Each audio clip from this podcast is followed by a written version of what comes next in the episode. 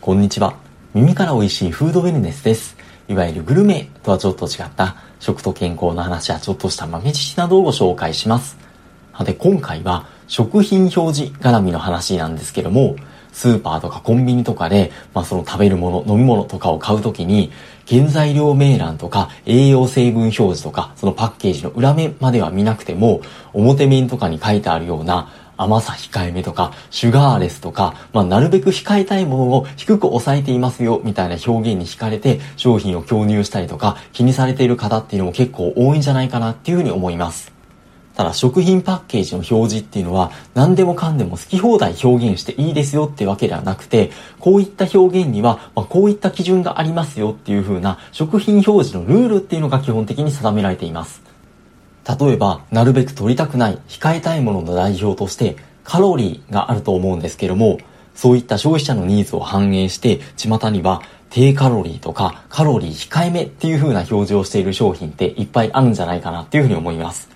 こういった表現も何でもかんでも使っていいですよっていうわけではなくて、例えばカロリー控えめとか低カロリーっていうような商品については、食品 100g あたり 40kcal 以下の場合、飲み物の場合だと 100ml あたり 20kcal 以下の場合に低カロリーとかカロリー控えめっていう風な表現を使っていいですよっていう風なルールになっています。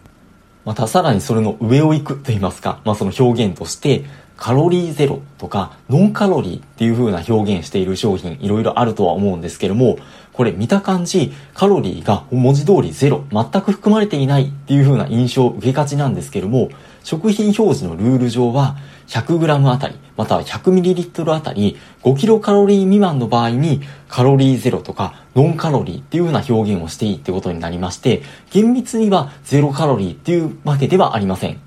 これもまた飲み物に例えると、カロリーゼロって書いてある 500ml の飲み物があった場合っていうのは 500ml あたり 25kcal 未満の商品だっていう風なことになります。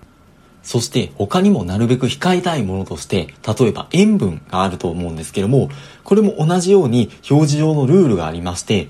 無塩っていう風な表示をする場合、まあ、無塩バターとかってよく聞きますけども、まあ、実際バターの場合は食塩不使用っていう表現している場合が多いんですけども、例えば無塩っていう表示をしている場合っていうのは、でも塩分が全くゼロっていう意味ではなくて、100g あたり食塩相当量で 0.13g 未満の場合を無塩っていう風に表示していいってことになっています。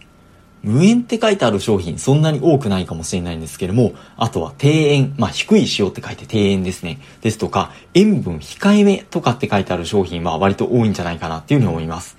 これも 100g あたり食塩相当量 0.3g 以下の場合に、この庭園とか塩分控えめとか薄塩とかそんな表現をしていいってことになっています。ところでここで薄塩っていう表現が出てきましたけれども、薄塩って聞いて、例えば僕がパッと思いつくものって、ポテトチップスなんですけども、各社のポテトチップスの一番定番の味って、やっぱり薄塩味で、他のスナック菓子でも薄塩味っていう商品いろいろあるんじゃないかなっていうのを思うんですけども、じゃあこういったスナック菓子、ポテトチップスとかの薄塩味っていうのも 100g あたり 0.3g 以下みたいなルールが決められているのかと言いますと、全くそんなことはありません。全くっていうと語弊あるかもしれないんですけども、ポテトチップスって意外と塩分少なめとかって言われたりはするんですけども、でも先ほどの薄塩みたいな感じで 100g あたり 0.3g 以下みたいなルールが決められてるわけではなくて、薄塩と薄塩味っていうのは全く別の表現っていう風な扱いになっています。どういうことかって言いますと、薄塩味っていう風に味って言葉がついている場合っていうのはあくまで味を濃いとか薄いとか感じるかどうかっていうのはその人の味覚の問題じゃないですか。この味覚に関する表現についてはその食塩のどれだけ含まれているかどうかっていう風な明確なルールっていうのは決められていないので極端な話製造メーカーさんとか販売者さんがこれは薄塩なんだって思えば、それが仮にいくら塩分が含まれていようとも、薄塩味って表現して、食品表示のルール上全く問題がないってことになります。なので、ポテトチップスとかの薄塩味とかっていう商品を見ると、薄塩とは書いてないと思うんですよ。薄塩味っていう風に、必ず味っていう風に書いてあるんじゃないかなっていう風に思います。もっと違う、海苔塩とかだったら、まあそれはフレーバーの問題なんで、海苔塩は海苔塩でいいんですけども、その濃いとか薄いとか、その塩分の量とかの表現が絡んでくるような、薄塩っていう表現だと、その 100g あたり 0.3g 未満っていう風な縛りが出てしまうので、薄塩ではなくて、薄塩味っていう風に書いてあるはずです。もしかしたら、薄塩のルール守られているので、薄塩味っていう風に味をつけずに薄塩って書いてある商品あるかもしれないんですけども、もしそんな商品あったら教えてほしいなとも思ったりはするんですけども、はでちょっと話は変わりまして、同じく取りたくないものの代表として、まあ、糖分、糖類があるんじゃないかなっていうふうに思います。これも同じように食品表示のルールが定められていまして、例えば、ノンシュガーとか、シュガーレスとか、糖類ゼロっていう風な表示がある場合っていうのは、これ見た感じ、糖類全く含まれてなさそうな感じはするんですけども、先ほどのカロリーと同じような感じで、全くゼロっていう意味ではなくて、100g あたり、または 100ml あたり 0.5g 未満の場合に、こういった表示をしていいっていう風なルールになっています。他にも、特にコーヒーに多いとは思うんですけども、低糖とか微糖っていう風な表現もよく見かけるんじゃないかなっていう風に思うんですけども、これもルールが決まっていまして、例えば飲み物だったら 100ml あたり糖類 2.5g 未満の場合に微糖とかっていう表示をしていいっていう風なルールになっています。そして、あとは食べ物、飲み物に限らずだとは思うんですけども、甘さ控えめっていう表現をしている商品結構あるんじゃないかなっていうふうに思います。じゃあこれはどんなルールが定められているのかって言いますと、これ実は食品表示用ルールはありません。え、こっちはルールないの？って感じ一瞬思うんですけども、先ほどの渦塩味っていう風なものと同じで、甘さ、甘いかどうかの感じるかどうかっていうのは、その人の味覚の問題になるので、なのでまあ極端な話、その製造メーカーさんとか販売者さんがこの商品は甘さ控えめだって思ったら別にそれにいくら砂糖とか糖類が含まれていたとしても甘さ控えめっていう風な表現をして、まあモラルの問題はあったとしても食品表示のルール上は何ら問題がないってことになります。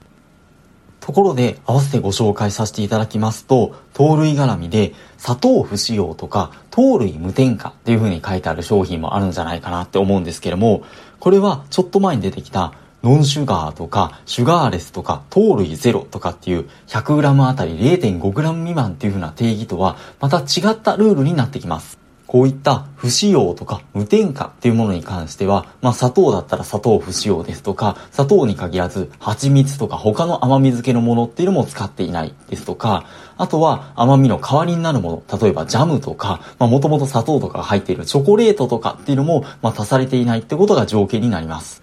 こういった商品、例えば食品の場合だと、アメちゃんとかチョコレートとかで還元水飴とかマルチトールとかっていうもの書いてあるの見たことあると思うんですけども、そういったものが含まれている場合、これって糖類には該当しない糖アルコールってものにはなるので、糖類不添加とか砂糖不使用ってことになるんですけども、それ以外に例えば飲み物でフルーツジュースの場合っていうのは、そのジュース原料の果物には糖類はもちろん含まれてはいるんですけども、でもプラスアルファで砂糖とか糖糖類とかっていうのを使う、無添加、添加されていない場合っていうのは、砂糖不使用とか糖類無添加っていうような表示ができることになります。でもこの場合って、元々のジュースの原料の果物に、その糖類が含まれているので、砂糖とか糖類がプラスアルファで添加されていない、まあ無添加だったとしても、ノンシュガーとか糖類ゼロってわけではないってことになります。